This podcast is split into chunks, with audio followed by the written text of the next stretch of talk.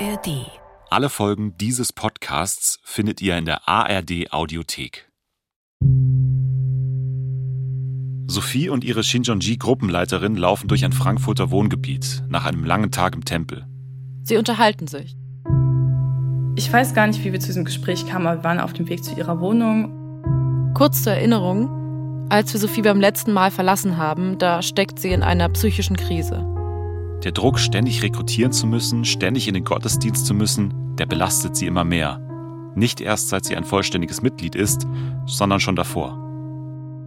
Trotz allem war das relativ schnell so, schon ab der Grundstufe, dass ich richtig Angstzustände bekommen habe, dass ich nachts nicht mehr schlafen konnte, dass ich aufgewacht bin, dass ich äh, morgens so schweißgebadet und zitternd aufgewacht bin. Das hat auch dazu geführt, dass Sophie sich immer mehr von ihren Eltern entfremdet.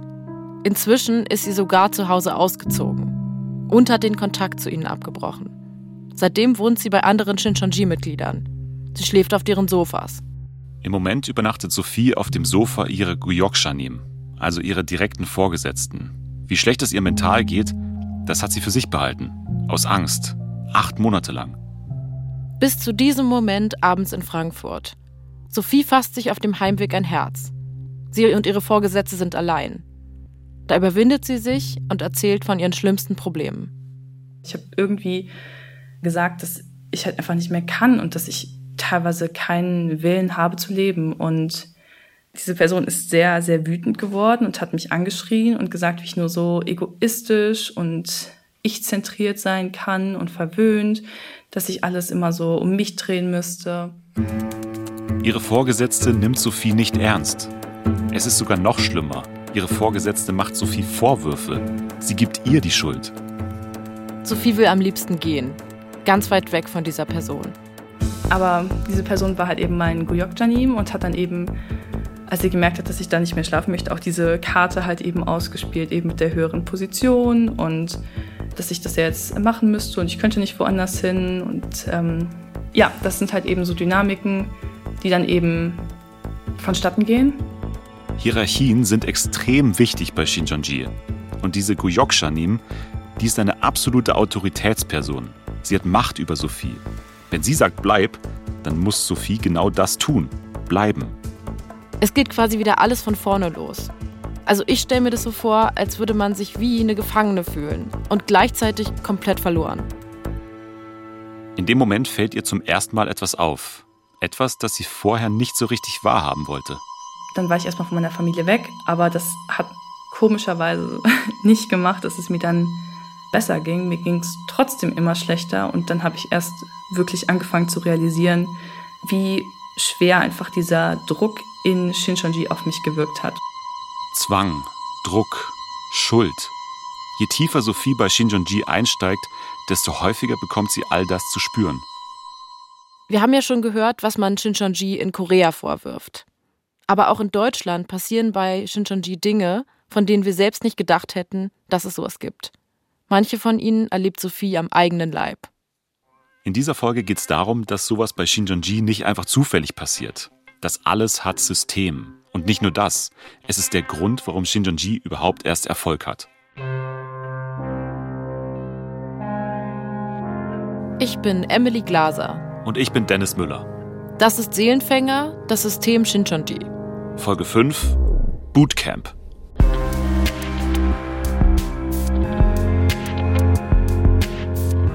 Es gibt mehrere Gründe, warum es Sophie immer schlechter geht. Es hat etwas mit ihrer Familie zu tun und mit Überforderung. Und von der Gemeinde, in der sie sich am Anfang richtig wohlgefühlt hat, entfremdet sie sich immer mehr. Je länger Sophie dabei ist, desto häufiger fallen ihr Sachen auf, die sie wundern. Sie bekommt zum Beispiel mit, wie sich zwei Leute über Geld streiten, zwei hohe Tiere. Sie findet es auch nicht okay, dass man neuen Mitgliedern etwas vormacht. Dass man sich mit ihnen anfreunden soll und alles, was die Person im Privaten teilt, in eine WhatsApp-Gruppe schreiben soll. Das fand ich erstmal sehr komisch, weil ich auch gesagt habe, naja, so wie ich die Bibel verstehe, sollte dein Glaubensleben halt vor Gott leben und nicht vor Menschen. Aber das habe ich dann alles erstmal unterdrückt. Weil ich wollte mir halt auch nicht eingestehen, tja, vielleicht hatten meine Eltern ja auch recht mit ihren Vorbehalten. Da hatte ich so dieses Gefühl so ein bisschen angebahnt, ja, vielleicht haben die ja doch recht. Aber dann wird einem natürlich auch immer gesagt, wenn man so Zweifel äußert, Na, das sind deine menschlichen Gedanken. Die Zweifel schiebt Sophie von sich weg. Das hat sie ja schließlich bei Shinjonji gelernt. Kritische Gedanken kommen vom Teufel. Der würde versuchen, mit solchen kritischen Gedanken Gläubige wie Sophie vom richtigen Weg abzubringen. Aber Sophie hat sowieso kaum Zeit, sich Gedanken zu machen. Denn sie muss richtig viel arbeiten. Als vollwertiges Mitglied wird der ganze Stress bestimmt weniger, dachte Sophie. Seit sie aber so richtig dabei ist, stellt sich genau das Gegenteil heraus. Alles ist noch viel anstrengender und die Arbeit noch härter, als sie das im Bibelkurs je erwartet hätte. Sie muss immer noch alles machen, was sie auch im Bibelkurs gemacht hat. Die Bibel studieren, Tests schreiben, jeden Tag missionieren gehen. Jetzt ist sie zusätzlich im Chor aktiv und muss Beiträge zahlen. Und das ist oft schwierig bei nur 330 Euro FSJ-Gehalt monatlich. Ja, das muss sie alles irgendwie stemmen und dazu noch richtig viele andere Aufgaben erledigen. Dann wirkt man natürlich bei HWPL-Veranstaltungen mit. Da muss man sich natürlich auch ins Publikum setzen und U und A an richtigen Stellen rufen und lachen und so. Und noch mehr Aufgaben. Gottesdienst natürlich weiterhin jede Menge Belehrungen, Frühbelehrungen. Am Samstag gab es oft Belehrungen. Quasi jedes Wochenende und jeden Wochentag vor der Arbeit. Und natürlich Gebetsabend am Freitag. Dann sollst du natürlich auch noch zu den Center-Gottesdiensten zusätzlich gehen, weil du musst ja deine Früchte betreuen und zum Seminar am besten auch noch. Dann hatten wir zwischendurch auch mal Koreanischunterricht. Man wurde gesagt, na ja, die Sprache des verheißenen Hirten ist natürlich Koreanisch und in der Übersetzung geht natürlich so viel verloren, also sollen wir alle Koreanisch lernen. Und wenn man bei dem Programm irgendwann fertig ist, dann lässt Shincheonji das nicht gelten. Auch wenn super viel von Umständen natürlich mit Shincheonji zu tun hat, die, dann ist es immer deine Schuld, weil du es nicht hinbekommen hast, diesen ganzen Tag mit den ganzen Aufgaben, wo du so gut wie nicht schlafen darfst, alles hinzubekommen und nebenbei noch eine Top-Studentin zu sein und die beste Familienperson und irgendwie noch irgendwie Sport zu machen. Du sollst natürlich auch Sport machen, weil du sollst gesund sein. Alles muss natürlich perfekt sein, was zeitlich nicht möglich ist. Und dann, irgendwann, geht es einfach nicht mehr. Sophie ist am Ende ihrer Kräfte.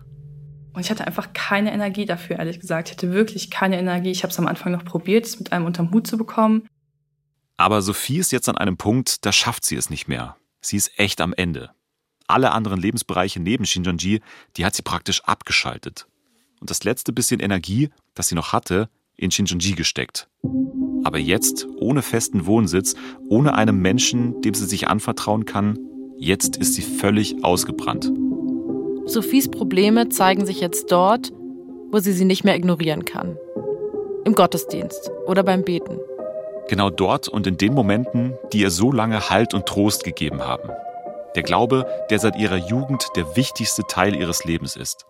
Ich habe da vorher richtig gern Bibel gelesen und das Gebet war was, was für mich richtig schön war, aber ich, ich konnte das einfach nicht mehr. Ich habe so Angstzustände bekommen, wenn ich die Bibel aufgeschlagen habe. Und es war vorher was, was ich so gern gemacht habe und ich konnte es einfach nicht mehr. Sophie realisiert jetzt langsam, Shinjonji zerstört Schritt für Schritt ihr Leben. Ihr wisst ja, dass wir Kontakt zu einem Maulwurf haben. Dieser Typ, der noch bei Shincheonji ist, aber heimlich interne Informationen weitergibt, weil er will, dass die Öffentlichkeit davon erfährt. Er ist der Einzige, der berichtet, wie es aktuell wirklich in Shincheonji Frankfurt aussieht. Und die wissen, dass sie ein Maulwurfproblem haben. Sie versuchen natürlich, ihn zu finden. Deshalb muss der Maulwurf aufpassen, dass er seine Identität schützt. Aber auch für uns ist der Maulwurf echt schwer zu fassen. Ich will natürlich unbedingt mit ihm reden, aber langsam wird es frustrierend. Hi, also irgendwie ist es komisch, ne? Also ich war um 13 Uhr mit dem Maulwurf verabredet und jetzt ist es 13.47 Uhr und der geht nicht an meine Anrufe ran, ne? Erst hat der Maulwurf kurzfristig unser Treffen abgesagt.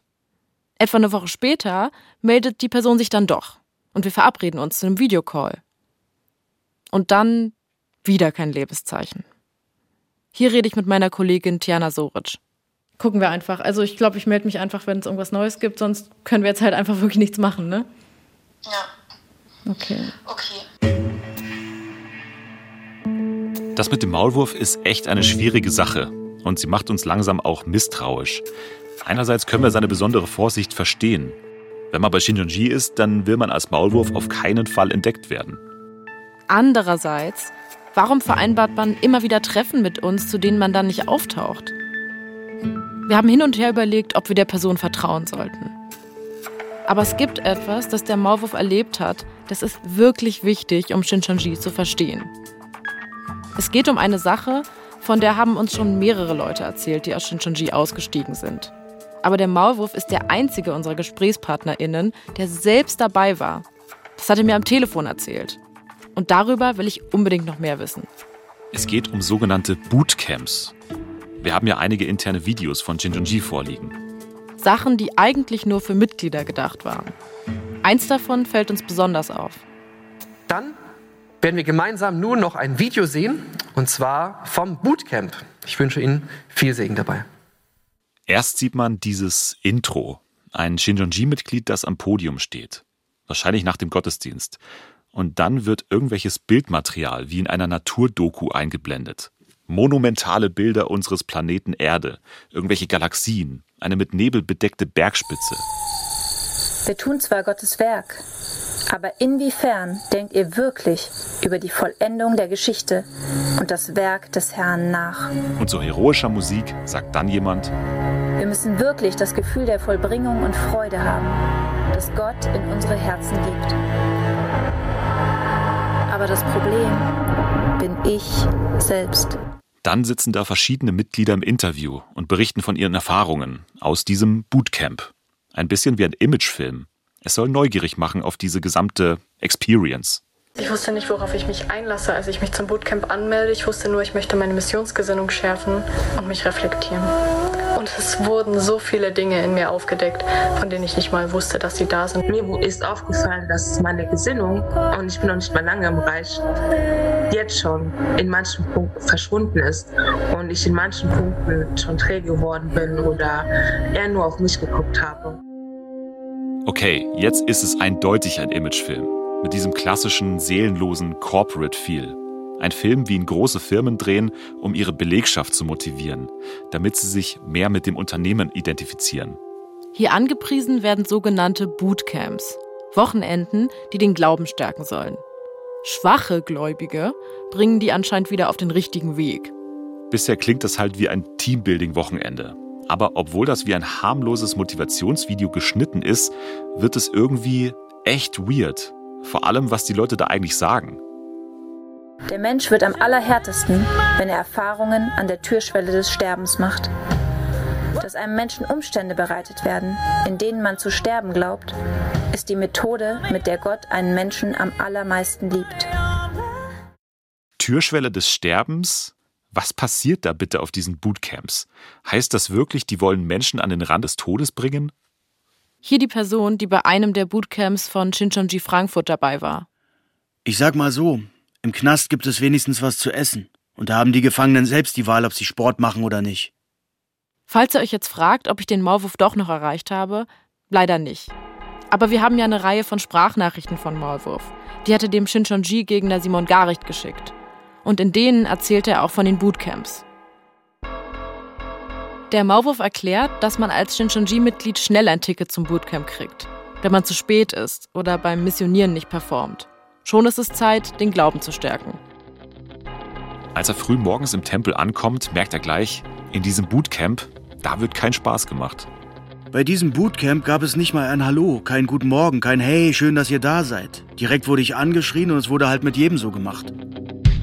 Die TeilnehmerInnen werden laut Maulwurf sofort in Gruppen aufgeteilt und los zum Missionieren geschickt. Eine Gruppe ist Stunden später pünktlich zurück und hat ihr Missionsziel geschafft. Eine andere Gruppe schafft wohl beides nicht. Die, die Fehler gemacht haben, die mussten dann aufstehen, mussten Buße tun, mussten Liegestütze machen, wurden dann fertig gemacht, verbal. Und ihnen wurde gesagt, macht man sowas vor Gott? Wird man dann gerettet? Wenn man so ist, wird man dann Leben bekommen? Geht man in den Himmel oder Hölle? Die pünktliche Gruppe sitzt still daneben, wohl erleichtert, nicht in der Haut der anderen zu stecken. Bis. Bis wir gefragt wurden. Und wie sieht es aus? Ihr sitzt ja da. Ist das richtig? Dann habt ihr das Ziel erreicht? Wenn ihr es geschafft habt, aber die anderen nicht, dann wurden sie auch verbal und physisch bestraft, weil sie das Ziel erreicht haben und pünktlich waren. Alle müssen Liegestütze machen und werden fertig gemacht, als Strafe. Die ist damit noch nicht mal zu Ende. Die haben Essen gemacht. Und die haben gesagt, In der Bibel steht ja, wer nicht arbeitet, soll auch nicht essen. Weswegen denen, die nicht das Ziel erreicht haben, gesagt wurde, ihr dürft nicht essen. So wie der Maulwurf es erklärt, wurde nicht gesagt, ihr dürft nichts essen. Es war eher ein bisschen subtiler. Wenn ihr gute Gläubige seid, entscheidet ihr euch selbst dazu, nichts zu essen. Resultat, die TeilnehmerInnen essen nichts. Und nein, der Tag ist an der Stelle immer noch nicht vorbei. Eigentlich war auf dem Plan, dass wir jetzt schlafen gehen. Bitte lass uns doch um 1 Uhr schlafen gehen, wenn wir doch sowieso morgens früh aufstehen müssen, haben wir gesagt. Kommt irgend so ein Lehrer und sagt, so, jetzt gehen wir raus, alle Sportsachen anziehen. Um 1 Uhr. Müde und hungrig machen sie sich auf den Weg. Die Gruppe joggt durch die Nacht. Es ist dunkel, Laternen gibt es hier kaum. Außer dem Keuchen der Bootcamp-TeilnehmerInnen und ihrer Tonschuhe auf dem Asphalt hört man nichts. Dann sollten wir Sportübungen machen, wo die Beine wehgetan haben. Und mit unseren Klamotten sollten wir dann über den Rasen kriechen. Dabei sind welche in Ohnmacht gefallen, einfach umgekippt. Natürlich, Sport, zu wenig Essen, zu wenig Schlaf. Wegen der Dunkelheit haben sie sich wehgetan, weil man nicht gesehen hat. Während manchen der Kreislauf versagt, sollen die übrigen aufdrehen. Glaubensleben ist kein Spaß. Glaubensleben ist kein Spaß. Das sollte man rumschreien die ganze Zeit, auf dem Rasen, in der Dunkelheit. Als sie zurück zum Tempel laufen, ist es schon fast morgen. Nach dem Duschen und Bett fertig machen können die TeilnehmerInnen schlafen, also zwei Stunden lang. Dann klingelt der Wecker schon wieder. Und das alles, um angeblich den Glauben zu stärken. Der Maulwurf glaubt aber, da steckt was anderes dahinter. Das Ziel von diesem Bootcamp war, dass man dort sein Ego, seinen Kopf, seine Gefühle, alles, was man diese Person bricht. Essensentzug, Schlafentzug, verbale Gewalt, Erniedrigung, militärischer Drill. All das habe der Maulwurf bei den Bootcamps erlebt, erzählt er. Und auch Sophies Erlebnisse bei Shinjonji sind ja echt heftig. Nach all dem Stress und der harten Arbeit ist sie mega erschöpft. Sie zeigt Anzeichen von Depressionen und Burnout. Bei all den extremen Sachen, die wir über Shinchonji gehört haben, bleibt eine Frage. Eine Frage, die wir bis jetzt noch nicht komplett für uns beantworten konnten. Wenn Shinchonji seine Mitglieder so zerstört, dann müssten doch alle nach ein paar Jahren einen Zusammenbruch erleiden. Oder so schnell wie möglich abhauen. Aber das tun die meisten nicht. Wieso machen die Leute das mit? Wir wollen verstehen, was Menschen bei Shinjonji hält warum viele solche Zustände einfach weiter ertragen. Wir suchen eine Expertin. Vor allem fragen wir uns, wie kann es sein, dass so viele Leute bei Shinchonji bleiben, nachdem sie bei Bootcamps angeschrien werden oder von ihren Freunden hintergangen? Ja, das äh, scheint für Außenstehende zunächst paradox. Das ist Christina Räuber. Sie ist seit 30 Jahren Psychotherapeutin in Berlin mit Sektenschwerpunkt.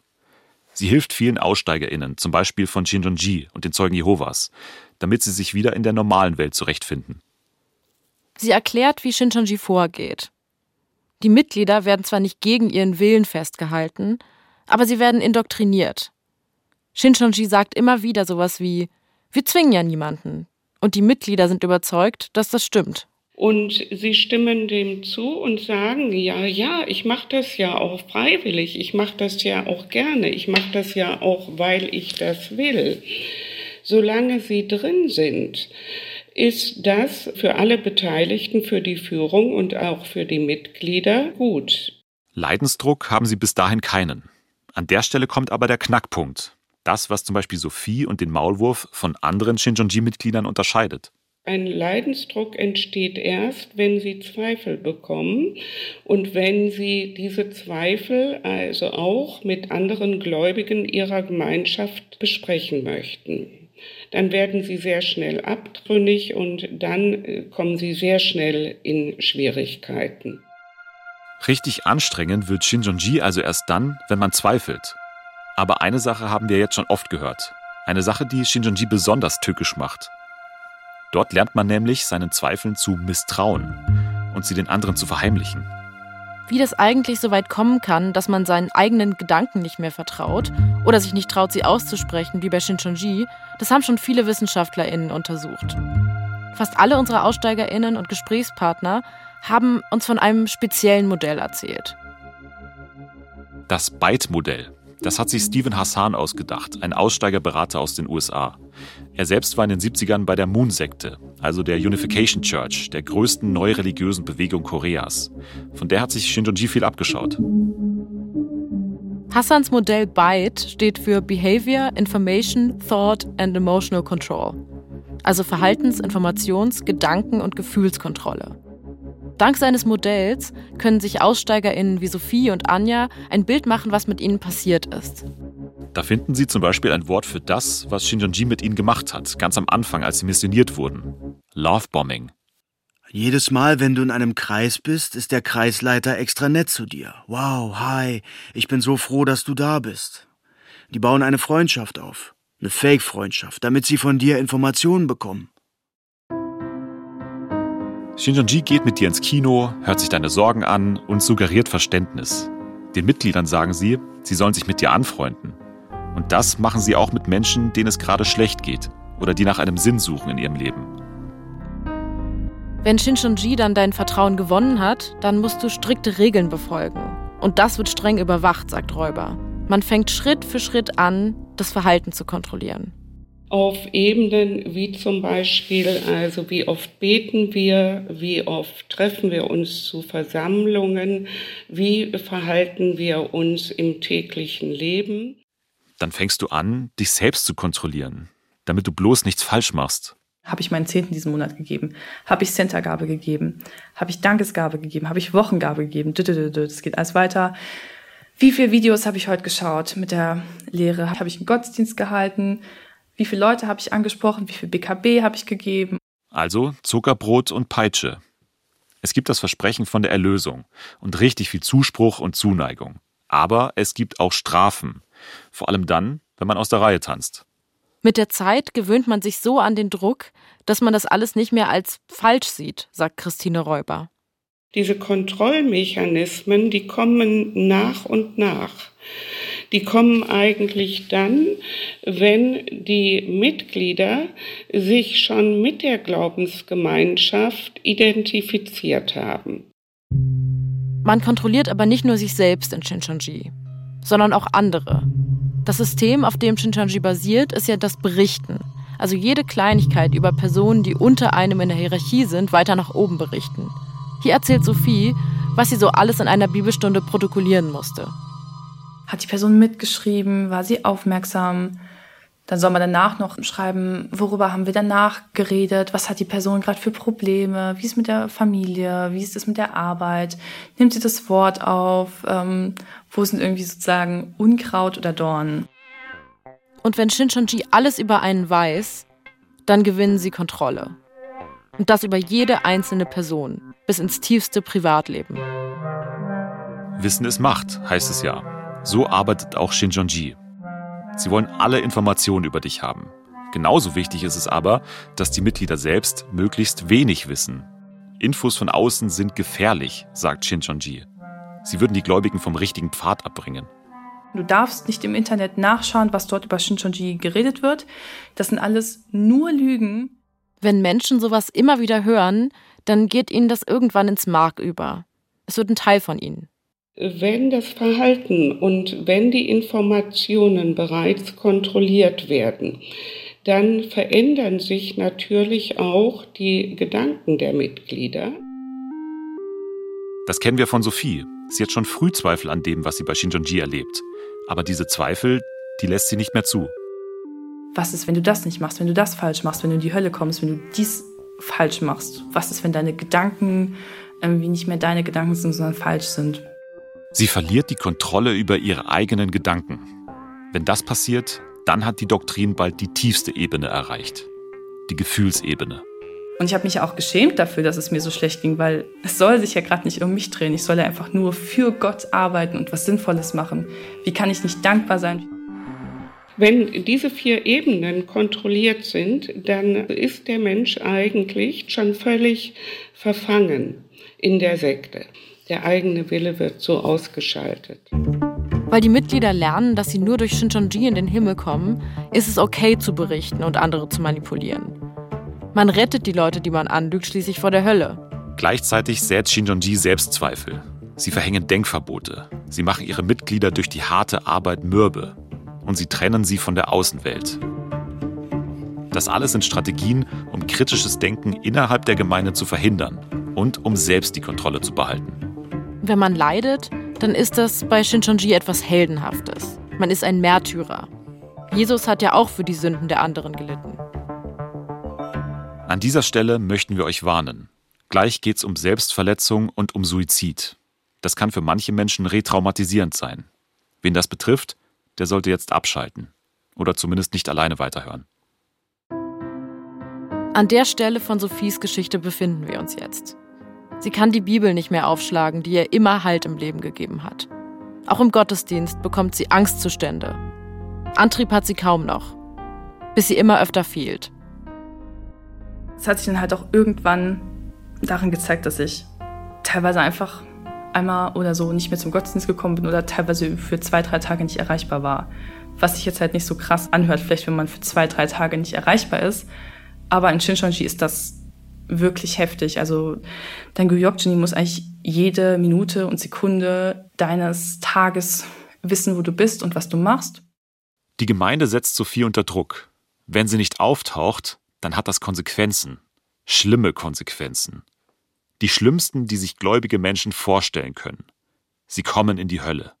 Also es ist ja immer das Ding, wenn man nicht in den Gottesdienst geht, dann stirbt man ja geistig das geht halt nicht, dass man da einfach mal Zeit für sich nimmt, dass man Grenzen setzt, dass man sagt, ich kann nicht mehr, mir geht's nicht gut. Die Gemeinde organisiert Gespräche mit Sophies Vorgesetzten bei Shinjonji. Die sollen ihr helfen, wieder zurückzukehren. Sophie sitzt jetzt im Büro des Gemeindesekretärs, ein Typ, den sie kaum kennt, jemand, der weit über ihr steht in der Hierarchie und zu dem sie natürlich kein Vertrauensverhältnis hat. Der Gemeindesekretär kann kein Deutsch und Sophie kein Koreanisch, also ist auch noch ein Übersetzer mit dabei. Und hier soll Sophie jetzt über ihre intimsten Gefühle sprechen. Ich habe geweint und habe versucht, irgendwie so die, die Haltung zu bewahren und zwischendurch gelächelt, war versucht zu lächeln. Und dann hat der Typ einfach nur zu mir gesagt, na ja, also solche Leute wie du, die gleichzeitig weinen und lachen, die werden in meiner Kultur einfach nur als verrückt angesehen, du sollst dich nicht so anstellen. Und das ist leider noch nicht alles. Also der hat mich auch wirklich dann so nachgemacht. Also man kennt das ja, kann sich das so vorstellen, wie wenn jemand einfach so mit Pantomime sozusagen, mit den Fäusten an den Händen so nachmacht, äh, wenn man weint. Und hat das dann auch lautstark gemacht und mich komplett nachgeäfft und äh, mir einfach gespiegelt, wie lächerlich ich bin. Ich habe ihm in dem Gespräch davor erzählt, dass ich einfach regelmäßig Selbstmordgedanken habe und dass ich einfach möchte, dass das weggeht, damit ich wieder anständig hier arbeiten kann. Und das war die Reaktion darauf. Sophie hat danach noch ein zweites Gespräch mit dem Gemeindeleiter. Der hat sich dann deutlich einfühlsamer verhalten, sagt Sophie. Aber der Rat, den sie bekommt, der hilft ihr auch nicht wirklich weiter. Er hat mir halt gesagt, na ja, ich muss halt einfach mehr Zeit in der Gemeinde verbringen und immer wenn es mir schlecht geht, soll ich halt eben die Bibel lesen.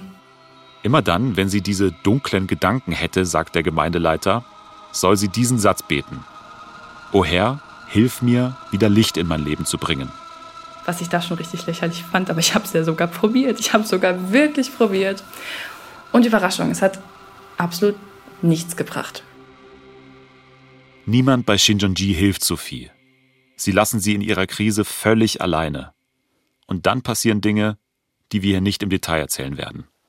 Es geht dabei unter anderem um Selbstverletzung. Was passiert ist, hat jedenfalls dazu geführt, dass selbst Shinchonji eingelenkt hat sodass dann irgendwann meine Guyok-Janim und meine Team-Janim auf mich zukamen und meinten, der Gemeindeleiter hätte mir jetzt erlaubt, psychische Hilfe in Anspruch zu nehmen. Sie macht einen Termin beim Arzt. Shinjonji scheint sie endlich zu verstehen. Naja, eigentlich nicht. Denn auch wie dieser Arztbesuch abzulaufen hat, davon hat Shinjonji ganz eigene Vorstellungen. Als ich dann eben diesen Termin in Anspruch genommen habe, wurde mir im Vorhinein nicht von einer sozusagen berufenen Person, von Shinshonji, sondern von jemand anders, halt eben gesagt, dass ich nicht darüber reden soll, dass ich mich selbst verletze, ich nicht über meine Suizidgedanken sprechen soll, der Arztperson gegenüber, und dass ich nicht über Shinchonji reden soll, was eigentlich der Auslöser davon war, dass es mir so ging, wie es mir ging. Shinchonji bringt Sophie in Lebensgefahr nur um ihre Geheimnisse zu schützen und die Kontrolle zu behalten. Sie soll ihren Arzt anlügen, selbst in der Zeit, in der sie in der schwersten Krise ihres Lebens steckt. Christine Räuber hat noch was Interessantes gesagt. Über die Shincheonji-Mitglieder, die Zweifel entwickeln. Eine Sache, die auch entscheidend für Sophies Geschichte sein wird.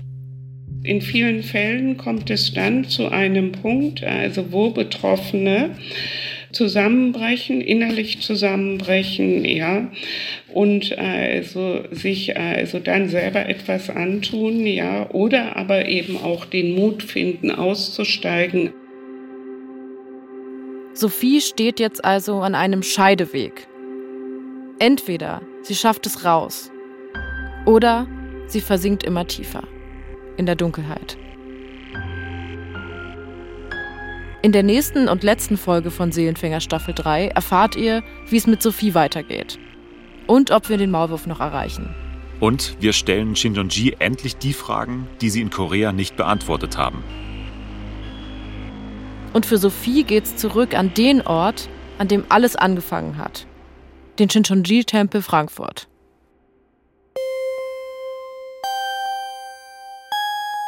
Das war Bootcamp, die fünfte Folge von Seelenfänger, das System Shincheonji.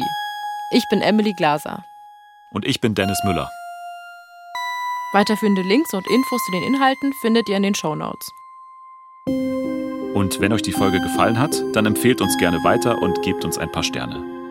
AutorInnen Sabrina Höbel, Nico Kappel, Tiana Soric, Julius Bretzel und wir.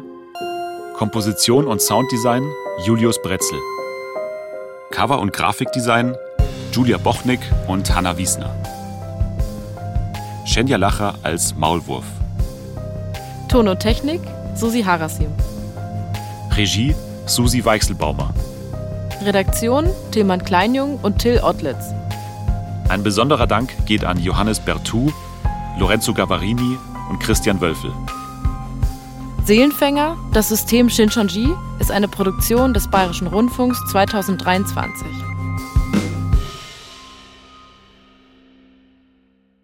Kapuzenpulli, weißes T-Shirt, Doc Martens Boots oder ein Trainingsanzug. Wetten, mindestens ein Teil davon findet sich auch in eurem Kleiderschrank? Trends kommen und gehen, aber diese Klamotten sind irgendwie immer da. Und sie haben eine super spannende Geschichte. Die hört ihr im neuen Mode-Podcast Iconic. Darin erzählt Aminata Belli die Story von ikonischen Teilen aus eurem Kleiderschrank. Und sie zeigt, wie die kleinen und großen gesellschaftlichen Umbrüche auch in unseren Styles und Trends sichtbar werden. Iconic findet ihr in der ARD Audiothek und überall, wo es Podcasts gibt.